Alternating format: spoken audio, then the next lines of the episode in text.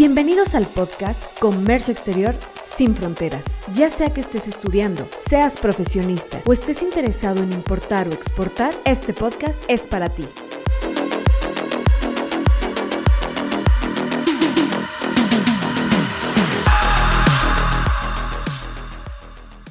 Hola, ¿qué tal traders? Bienvenidos a un episodio más de su podcast Comercio Exterior sin Fronteras. El día de hoy nos acompaña un personaje potosino muy importante en el comercio eh, internacional. Es maestra en Administración por la Universidad Autónoma de San Luis Potosí, licenciada en Comercio Internacional por la Universidad de Guanajuato, catedrática en la Universidad Autónoma de San Luis Potosí y con muchos años de experiencia en la industria. Hoy nos acompaña la maestra Liliana Galván. Muy buenas tardes, maestra. ¿Cómo está? Muchísimas gracias por acompañarnos el día de hoy. Pues mira, estoy muy agradecida, primeramente porque normalmente yo estaría de aquel lado haciendo alguna entrevista y hoy me siento honrada de participar de este lado del micrófono. Gracias. No, muchísimas gracias a, a, a usted por eh, primero, eh, brindarnos un poco de su tiempo, porque sabemos que las agendas son complicadas y el que usted nos pueda eh, brindar tiempo es de agradecerse.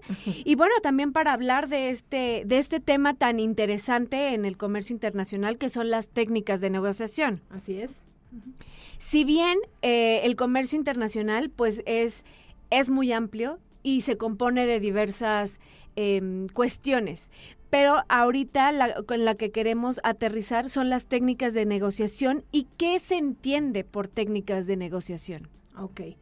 Fíjate, eh, Natalia, eh, quiero partir de la idea de que es negociar primero, ¿no? Yo creo que es un, un, tema muy interesante porque todos los días estamos negociando desde que te levantas, ¿no? Quisiera dar un ejemplo a lo mejor un tanto chusco o burdo, pero es que tú le pides casi permiso al pie derecho para, el, para que el pie izquierdo también pueda atender y se pueda uno levantar estás negociando, estás negociando contigo mismo, ¿no? De alguna manera. Entonces, eh, eh, realmente lo que tratamos de ver es cómo, cómo resolvemos alguna diferencia, alguna cuestión. Si no, no habría una negociación. Entonces, partiendo de ahí, pues entonces hay técnicas de negociación también y pues técnicas incluso de, de negociación internacional, ¿no? Entonces hay, aquí cuando ya intervienen países, ¿no? Que tienen por ahí o que están enfrentando por ahí intereses, cada uno muy particulares y quieren llegar a un acuerdo mutuo. Para ello, pues, insisto, existen técnicas porque cada uno de esos países es muy diferente en el tema cultural, que ahorita lo abordaremos, pero sobre todo porque los intereses, insisto en esa palabra, pues son muy diferentes. Entonces hay que tratar de ponerse de acuerdo. Eso es saber negociar. Eso es una y aplicar una, una técnica, pues es buscar cómo voy a hacerle para poder llegar a esa negociación. Es muy interesante lo que comenta porque si bien ahorita nosotros lo estamos aterrizando en la cuestión eh, internacional, los tratados internacionales hubo un una previa negociación para poder llegar a concretarse, ¿correcto? Claro, claro. Entonces, la cuestión cultural entre en estos tratados, ¿cómo influye para poder hacer este cierre? Del tratado, porque ahorita nosotros tenemos, bueno, México tiene bastantes tratados, pero no sabemos ese, esa, sí, es, esta, esta parte que no vemos, ¿no? Nosotros nos enteramos de que ya, ya se firmó el, el, el, tratado. Exacto. Pero sí, en efecto, hay, híjole, toda una uh, colaboración de los diferentes países que forman parte de esos tratados previa. Y no puede ser eh, eh, de, de, un año ni siquiera, ¿no? Creo que tienes que irte un poco más atrás para poder tratar de ver en qué vas a, a poder eh, eh, llegar a ciertos acuerdos, ¿no? En este caso, si hablamos de tratados, es porque vamos a hablar a lo mejor de, en, qué vamos a disminuir los, los impuestos, en dónde vamos a conceder, en qué no vamos a conceder y cómo debemos de nosotros, eh, por ejemplo, no afectar a lo que son nuestras propias producciones, nuestra propia economía, etcétera, ¿no? Entonces, una vez que checas eso, pues lo que tienes que entender primero más bien, una vez que visualizas eso, lo que tienes que entender primero es precisamente cómo está la cultura, cómo está la cultura de ese país y la cultura, digo, eh, eh, está conformada por la parte de la educación, por la política, por la religión, por, eh, el, bueno, N cosas que conforman las costumbres, ¿verdad? Que tienes que estar revisando porque no te puedes meter nada más a hacer una negociación así tan tan free, tan, tan, tan, de manera tan libre, ¿verdad? Y decir, ah, sabes que yo soy bueno en la industria juguetera. Entonces, con esto yo puedo negociar porque quiero que me permitan entrar todos mis juguetes, a, por ejemplo, ahorita si habláramos del TEMEC, a Estados Unidos, a Canadá. Porque yo soy bueno produciendo. Sí, pero espérame, déjame ver qué es lo que hay del otro lado. Uno, si la industria juguetera pudiera mm, serle útil, conveniente al otro lado. Eh, si hay niños, si estás, o sea, tienes que analizar esa parte de, bueno, quién es tu población, quién es tu mercado, a quiénes le vas a llegar. Em, e, e, ver incluso cómo es tu vendedor, cómo es tu, eh, tu comprador allá, analizarlo. O sea, la, la, la tantas características que vas y analizas pero sobre todo yo me voy a una idea, ¿no? Hay ciertos protocolos internacionales de negociación en donde intervienen culturas tanto de, eh, bajo contexto como de alto contexto, porque realmente, pues bueno, insisto, las tradiciones, las, los rituales, las costumbres que tienen o que forman la cultura propia de, un país van a influir totalmente o a influenciar totalmente esa forma de, negociar que tienen las empresas y, y bueno, los profesionales que de ese país vayan a establecer la negociación o vayan a entablar esta, esta negociación. Entonces, todos esos protocolos van a afectar directamente en, lo que son, déjame decirte, algún protocolo simple, vestimenta, la manera en cómo tú, la, la, la, hospitalidad misma, si vas a dar algún obsequio, etcétera, etcétera. Pero dije yo antes, bueno, tienes tú que saber eh, bien en qué cultura estás tú trabajando. Hay culturas de bajo contexto, como lo sería Estados Unidos, y hay culturas de, alto contexto, como lo serían Japón y China. ¿A qué voy con ello? Las de bajo contexto, eh, eh, o Australia, Holanda, etcétera, son aquellas en las que realmente se dice claramente lo que se quiere decir. Y eso no es fácil. Mm, bueno, si no, preguntémonos aquí en México, ¿no? Cuanto más directo seas tú con el trato eh, y menos ambigüedades se produzcan, pues va a ser mejor.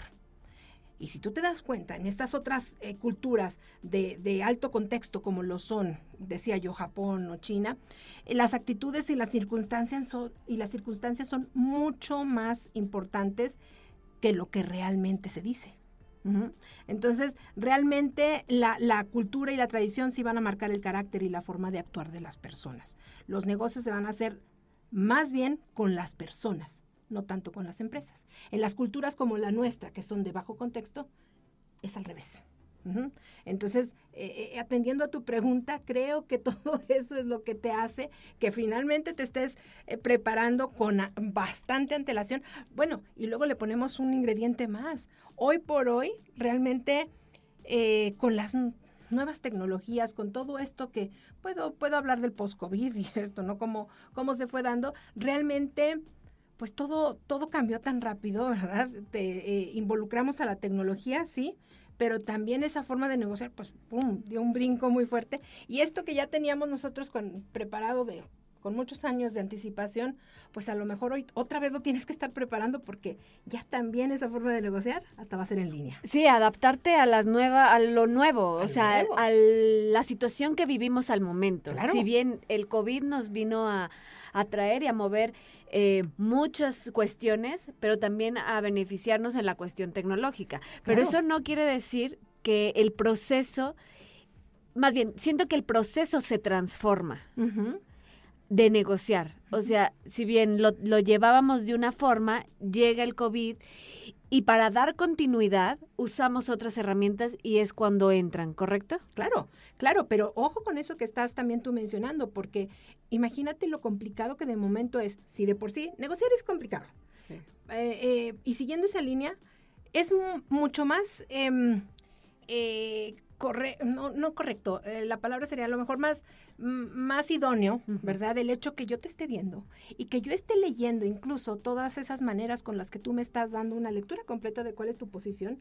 Y a veces, aunque no queramos, si queramos tener esta famosa poker face, ¿verdad? Esa manera de ocultar un tanto lo que quiero yo negociar, que es también interesante dentro de las, de las técnicas de negociación, eh, eh, pues en persona no lo puedes ocultar. ¿Y qué pasó durante el COVID?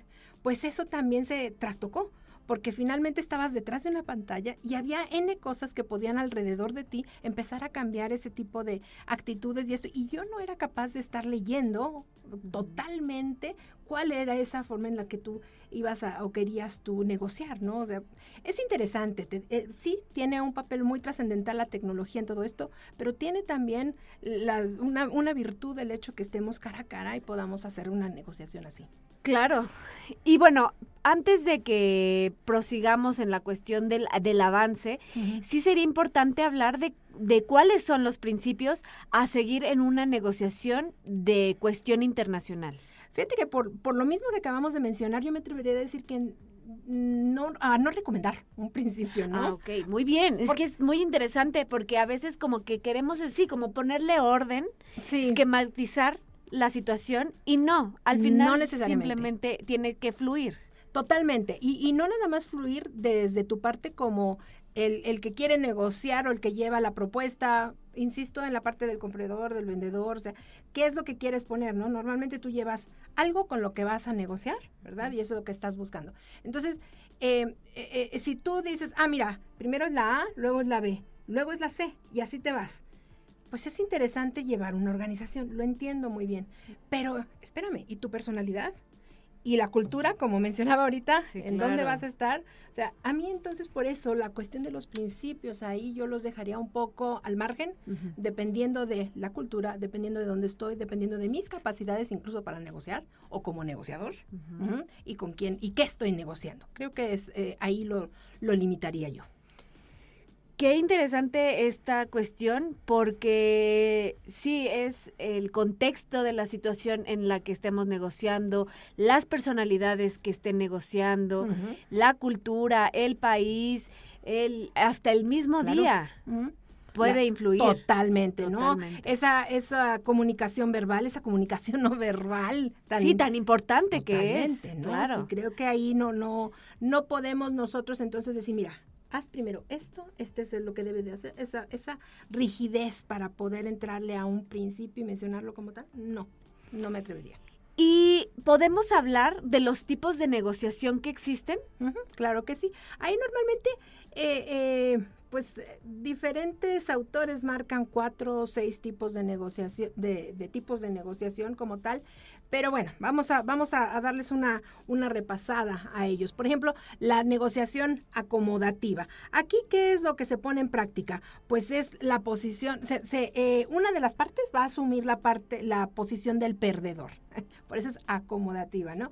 Es una, una estrategia de negociación que es utilizada para obtener pues resultados más bien en el futuro. Entonces, lo que tú vas a hacer es que en el corto plazo vas a ceder porque sabes que en el largo plazo vas a tener otro tipo de resultados.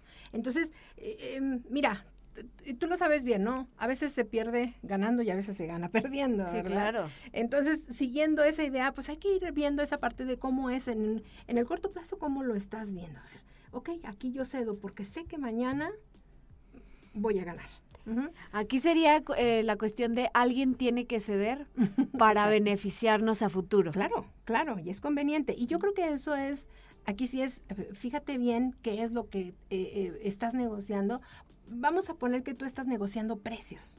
A lo mejor te desconocen en el ámbito internacional y entonces tú tienes que entrar un poco ajustándote, adaptándote, valga, acomodando tu, tu precio a las necesidades a, a los demás. Una vez que te conozcan, entonces tú ya sabes que puedes tú ya empezar a jugar con eso, ¿no? Entonces ahí es más bien acomodativo, precisamente porque estás ajustándote ahorita, permitiendo que eso suceda, aparentemente perdiendo, ¿no?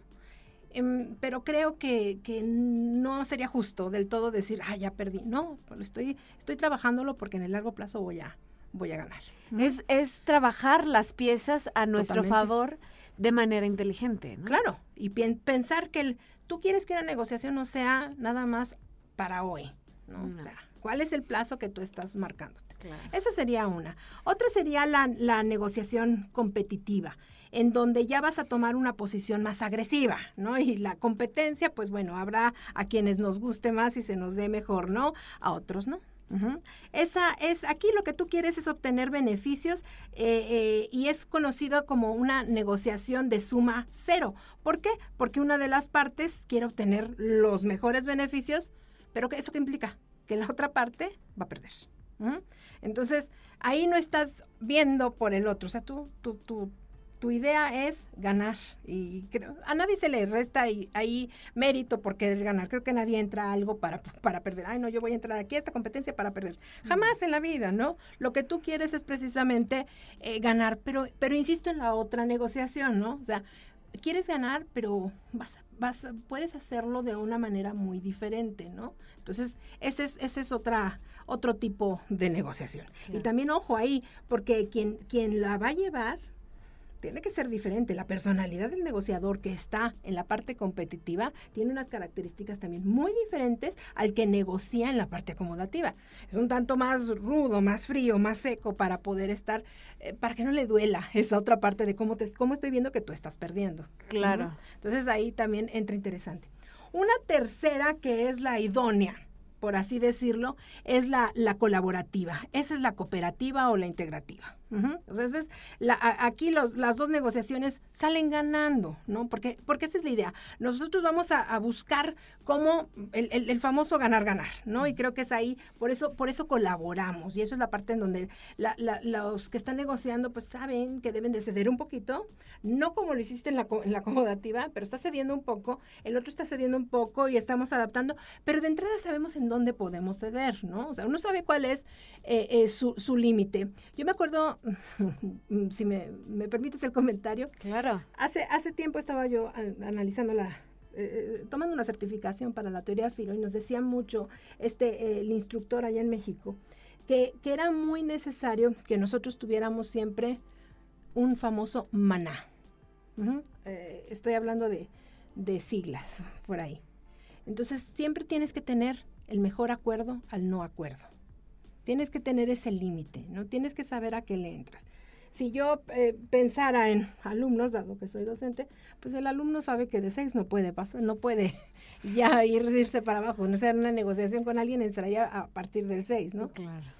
Pero bueno, ¿cuál es el mejor número que puedes obtener ahí? ¿Por qué, ¿Por qué le entras a negociar con esas circunstancias? ¿Por qué un precio lo negocias desde el límite de tu, con tus costos? Pues no, o sea, tú sabes dónde está tu límite y eso. Esa parte es eh, precisamente la que permite que tú colabores en, en, en, en, esta forma de negociación y que te llegues a ese eh, pues ese acuerdo, ¿no? Ese punto de... Ajá. Y ahí pues es, son acuerdos beneficiosos para ambas partes.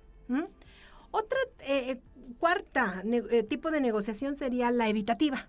En, en, esta negociación, pues tú ya consideras que no vas a obtener los beneficios esperados en el acuerdo y por eso uno de las dos partes ya va a decidir no negociar. Digo, pues entonces, ¿para qué? Digo, sí, yo creo que ahí ya no entraría, o sea, ¿para qué vas a negociar con esa postura, no? Claro, pero ahí es una situación de perder-perder, mm. porque finalmente, pues bueno, eh, en efecto, yo ya entro aquí y yo quiero negociar, o sea, yo sé que traigo algo que en lo que puedo yo estar, estar viendo que tú que me das, yo que te doy esto, pero si ya voy a entrar con esa mentalidad, pues imagínate, ¿no? Entonces, decides aquí eh, eh, no alcanzar el acuerdo, retirarte tú de la, de la negociación, eh, eh, lo, que, lo que hay más que perder que ganar cuando tienes claro que no se va a sacar ningún acuerdo. Aquí, ¿qué sucede? Eh, normalmente eh, el problema son las personas que van a negociar, ¿no? Entonces tú sabes que una persona, si te pusieron una persona que es ruda y eso y que no lo vas a mover, ¿no?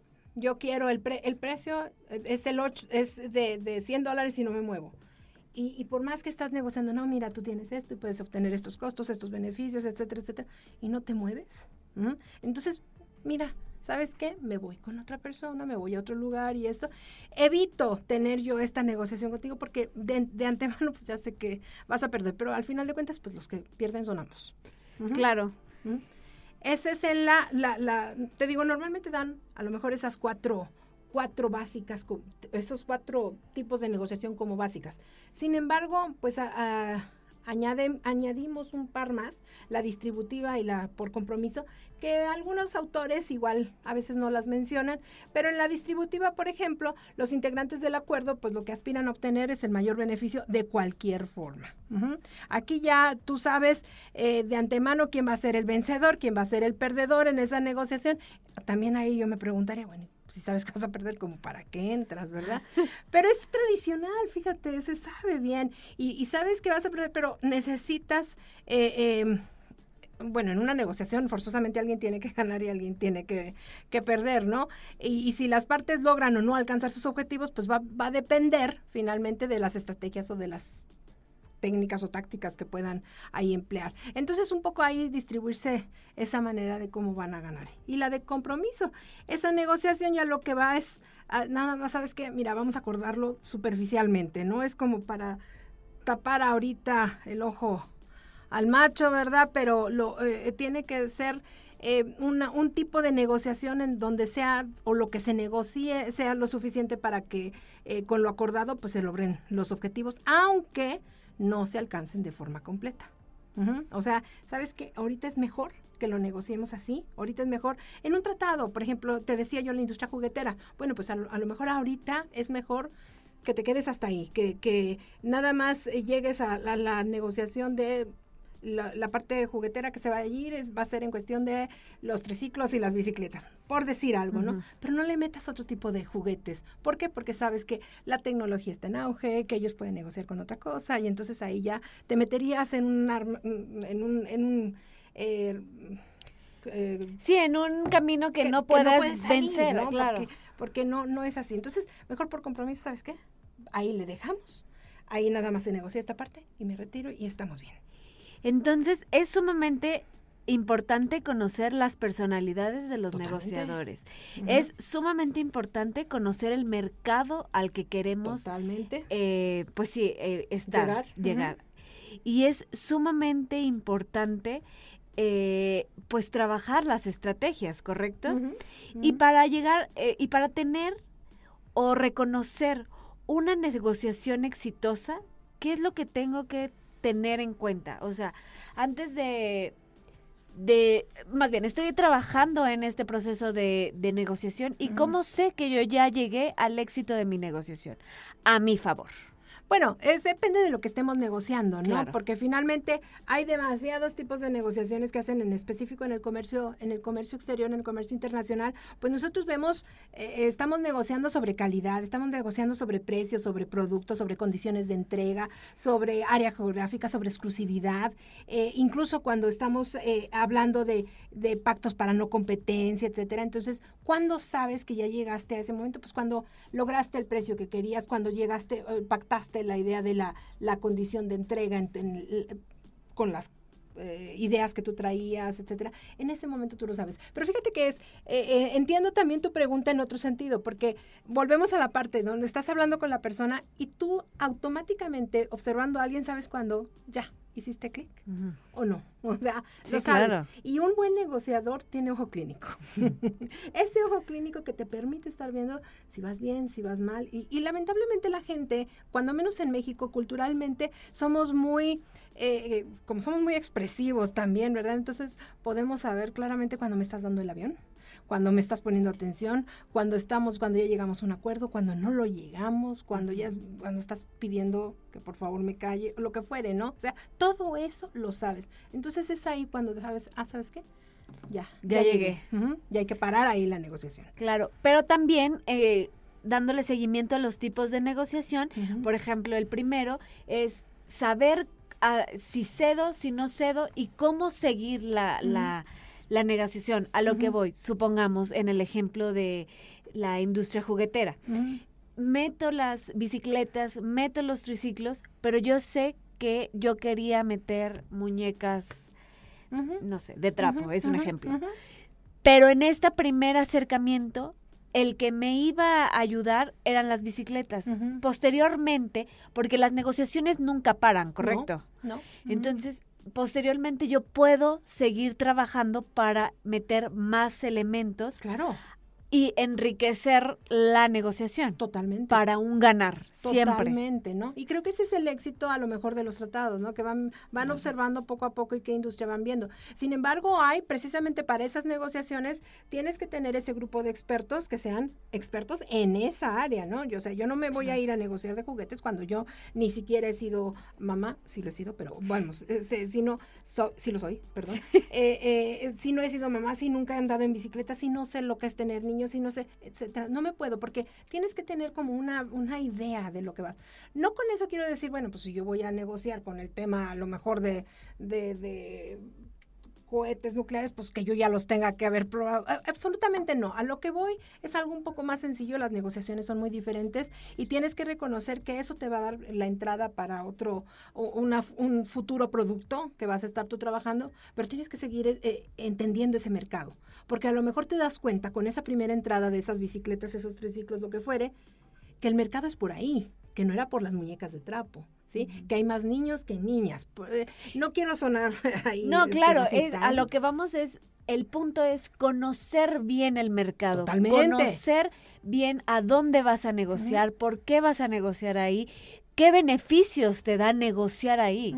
Independientemente el ejemplo que estemos utilizando o no, es el conocer bien por qué vas a hacer la negociación, dónde la vas a hacer. Exacto. Porque no, no sería conveniente el negociar con una venda en los ojos. O sea, iríamos literal a perder. Totalmente. Es que eso es lo interesante. Em, mm, una cosa es vender y querer vender por vender, y otra cosa es entender que puedo, cómo puedo yo establecer una negociación para poder ir a vender lo que yo quiero vender. Había, el, dueño de Sony hace muchos años decía, es que es posible que tú vayas a vender hielo al Polo Norte. Cualquiera diría, estás loco, estás loco, ¿cómo? Ahí es lo que tienes. Pues sí, pero un buen vendedor lo va a ir a vender. Claro. Entonces, un buen negociador va, va, a ir precisamente a permitir que esas muñecas puedan entrar posterior a lo que es el, las bicicletas, etcétera. Pero también vas a ver que si que si la ruta es por ese otro lado de las bicicletas y esto, o sea, ahorita no conviene en ese país, en ese lugar, meter las muñecas y busco otro mercado. Y eso es lo interesante. Tienes que saber buscar, tienes que saber encontrar eh, eh, y, ver que a lo mejor en serio tú estás casado con la idea de, no, mi meta son las muñecas. Espérame, sí, pero te diste cuenta que abriste un nuevo nicho de mercado con las bicicletas y es por ahí. Claro. Entonces creo que es lo que debes de, de aplicar. Y todas estas negociaciones también nos hacen ver o nos hacen ser conscientes de las fortalezas y de, sí, de, de los nichos que no teníamos tan conscientes, pero que nos van abriendo esas puertas. Totalmente, pero eso es precisamente lo que es el, estudio de mercado previo que uno va a realizar. Y, y es, es realmente interesante también que nosotros nos demos cuenta que todo eso que a lo mejor damos por sentado, que es la parte de la cultura y las tradiciones, hay que, hay que saberlas entender, hay que saberlas leer. Em, ¿Cómo es posible que, por ejemplo, voy a dar otro otra ejemplo burdo, ¿verdad? Esta película de Coco vino a hacerla Disney, ¿no? Sí. Cuando estás, estás eh, teniendo todo, todos los elementos aquí listos en México para hacerlo. Pero bueno, ellos supieron leer el mercado, ver esa necesidad, ver todo, y tuvieron esa oportunidad. Pero aquí ya me meto en otro tema y a lo mejor no me lo estás preguntando, pero lo voy a adelantar un poco. Claro que sí. Es el tema de la ética también, porque eh, también hay veces que queremos negociar sobre algo que a lo mejor no debe no debiera de ser ya negociable, ¿no? O sea, disminuir precios, ¿hasta qué punto puedo disminuir precios? Porque alguien va a pagar ese costo. Entonces ahí es un tema muy diferente, ¿no? Finalmente, ¿quién paga un costo de, de, un precio que tú estás ahorita sancionando demasiado y lo diste muy barato y lo negociaste muy, barato, pues a lo mejor ese, ese empleado que acá, ese productor que acá le pagaste, muy, muy limitado el hecho de su, su mano de obra, o a lo mejor porque te lo llevaste a un país a producir en donde las condiciones ya son no no las más óptimas, ¿verdad? O que la contaminación y todo. Entonces, siempre hay un costo en todo esto, ¿no? Y creo que es un tema totalmente ético ahí también en donde debiéramos de pensar, bueno, ¿hasta dónde puedo sí negociar y hasta dónde em, debo de negociar? Sí, y hasta dónde yo ya eh, no debo de entrar más allá, porque sí, yo creo que también la cuestión de los principios es muy importante. No solamente como empresa, no solamente como negociador, sino también el cómo repercute a terceros las decisiones. Y eh, en este mundo tan globalizado, en este mundo de no sé, el fast fashion. Por ejemplo. Por ejemplo, cómo no nos detenemos a, a, ver las condiciones de la mano trabajadora, ¿no? Claro. Muchas, este, muchos, este, documentales, mucha información que sale sobre la mano eh, sí, la mano de obra, exacto. O de niños quizás. Sí. en diferentes lugares. Y la contaminación y las condiciones también insalubres en las que se da todo esta pues sí, este, este trabajar, ¿no? Sí, yo, yo lo entiendo, ¿no? Ese es un dilema ético que había que abordar y detenernos un poco a ello. Pero estamos en un momento de la globalización en donde ya eso a lo mejor algunos ya no lo están observando y otros empezamos a observarlo, ¿no? Entonces ahí es cuando dices, espérame, aquí yo incluso pudiera yo obtener un precio mucho más bajo, eh, lo acabas incluso de, hablar tú en, en, el tema, en el sector de la, del, textil. textil totalmente, dices, híjole, ¿por qué tan barato yo puedo tener este producto aquí? Pues sí, porque alguien más está pagando esas consecuencias. Y si mientras no lo revisemos, mientras no revisemos todas esas condiciones, ¿verdad? Que estamos hoy por hoy perjudicando acá, beneficiando acá por lograr una mejor negociación, pues a lo mejor vamos a, terminar siendo muy injustos, ¿no? Y pegando a mucha gente inocente, ¿verdad? Y sacrificando demasiadas cosas por el bienestar de algunos cuantos. Qué interesante y qué eh, importante es la cuestión de la ética. Si bien eh, el día a día a veces no somos conscientes de que tenemos que tener, eh, pues sí, principios éticos en nuestra vida personal, en nuestra vida laboral, que también es, es muy importante y es también como la carta de presentación. Claro, y con eso de verdad las empresas pudieran tener una excelente carta de presentación, ¿no? Hasta dónde tienes, y no hablo nada más de la responsabilidad social que hoy tiene tanto auge también, hablo más bien en esa forma, en cómo tú estás negociando y a qué, qué privilegias, ¿no? La condición humana, el trabajo humano, el, esa, esa mano de obra barata, o sea, qué privilegias, ¿sí? Y creo que estamos en ese punto, insisto, dentro de esta idea de la globalización, ahora con nuevos temas como el nearshoring o el anterior offshoring, todo esto, creo que pues es nuevo, ¿no? O sea, lo están, lo está, estamos en un punto nuevo, no había habido antes, por eso no puedes recurrir a lo mejor a alguna literatura que te ofrezca alguna respuesta a esto. Lo que, lo que necesitas es empezar a, realmente, invítame a pensar cómo, de, cómo puedo yo decir, este es mi mejor acuerdo a mi no acuerdo, ese maná que estaba yo mencionando hace un momento, este, esto es hasta aquí, porque a partir de aquí yo ya empiezo a dañar a las personas, empiezo a tener agresiones de otro lado. Mira, un ejemplo, y, y a lo mejor suena también eh, ofensivo para algunas personas, pero si tú vas pero, pero negocio es negocio, ¿eh? O sea, quiero aclarar aquí, no, podemos distorsionar esa palabra y, verla nada más por el lado a lo mejor un tanto pasional. No, no, no. En, en, en Disneyland, Disney World, todos estos parques temáticos, ellos encontraron una nueva forma, te, te, hacen una nueva fila, ¿no? De, una fila en donde tú no tienes que, pagas más, pero ya no tienes que hacer fila para estar, para esperar ese juego que tú quieres. Eso tiene, es un negocio ya, ya ganaron, ya les ingresó ahí dinero, ¿no? Claro. Ellos no, no negociaron a lo mejor con nadie, simplemente vieron una oportunidad del negocio como tal y lo tomaron. Pero si hoy se dan cuenta en qué tan agresivo puede resultarle a otra persona que lleva ahí dos horas esperando en la fila, y la diferencia es que yo no traigo el dinero y tú sí, entonces a lo mejor esa idea del parque temático que te invitaba a tener esa, esa felicidad dentro de ese parque se ve un poco afectada. Entonces yo me pregunto hasta dónde, hasta dónde ahí puedes tú tratar de, de, negociar de otra manera para que ese dinero que vas a dejar de ganar si no haces esa fila rápido y lo puedas recuperar en otro, pero seas un tanto, un poco más consciente de lo que está pasando con ese tipo de temas, ¿no? Entonces, parece ilógico, parece que me saliera yo del tema y esto, pero creo que esa parte es una que estamos nosotros soslayando en, en, diferente, en diferentes temáticas del comercio internacional. Sí, y qué importantes. Eh, y bueno, después de hablar de todos estos puntos, ¿cómo llegamos a cerrar una negociación? Cerrar una negociación. Pues, o nunca cierra. Pues pues cierras los, las partes, ¿no? Cierras, te, te, decía yo, la cantidad, cierras el precio y eso, pero en efecto nunca, siempre lo vas a estar tú eh, negociando en función al tiempo, ¿no? En función a cuáles son tus necesidades, en función a cómo va creciendo tu mercado. Entonces, lo puedes dejar abierto en ese sentido, pero pues eh, realmente vas a, el, el que sabe negociar, sí va a cerrar, va a cerrar ese negocio, ¿verdad? Eh, cuando puedas ayudar a las personas a cumplir con sus intereses y sus objetivos. Ah, excelente. Sí, no hay más, ajá, claro. Y bueno, eh, no sé, maestra, si nos pueda dar algún tipo de recomendación para el momento de negociar. Yo sé que eh, todo el tiempo estamos negociando.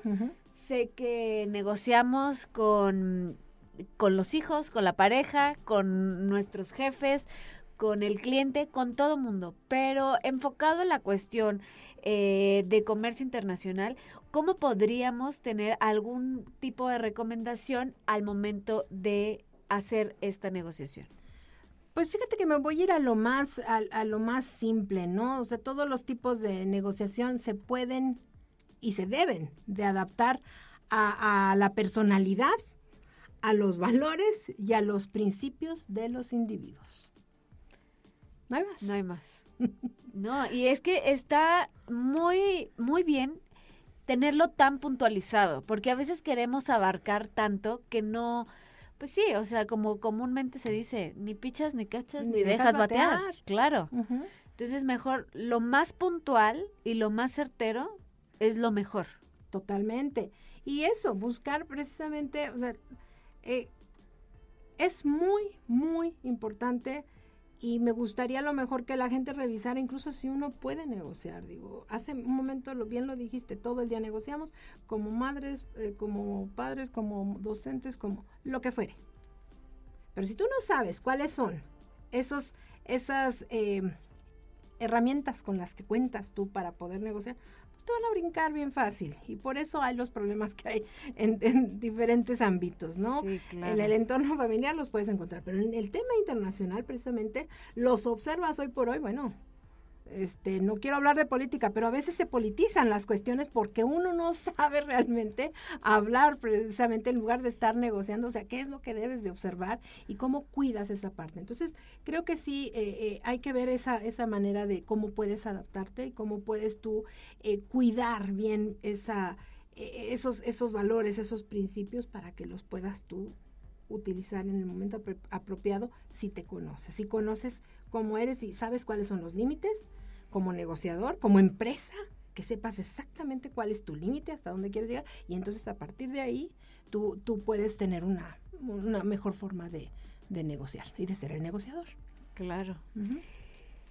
Pues muchísimas gracias por acompañarnos el día de hoy. No sé si quiera eh, compartirnos algunos puntos para concluir esta, esta sesión del día de hoy.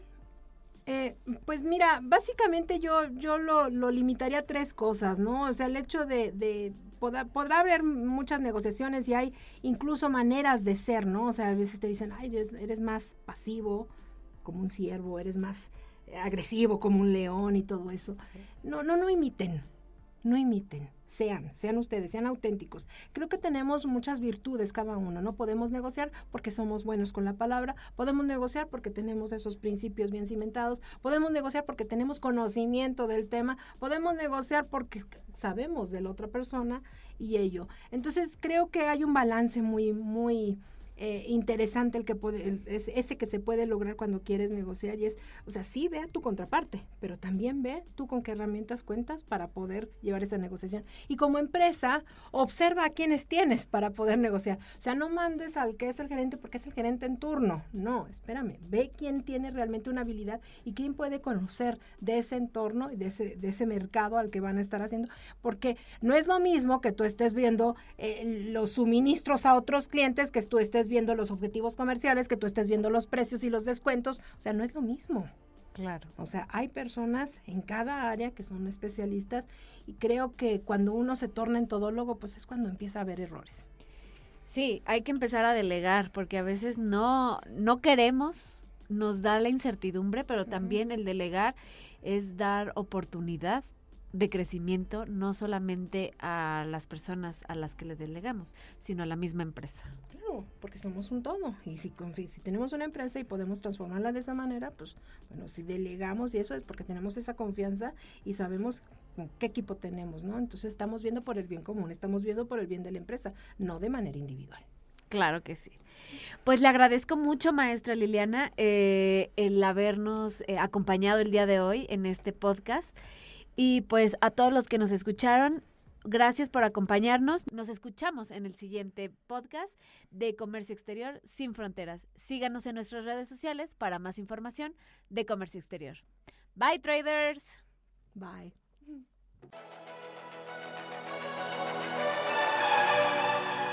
Síguenos en nuestras redes sociales donde encontrarás más contenido.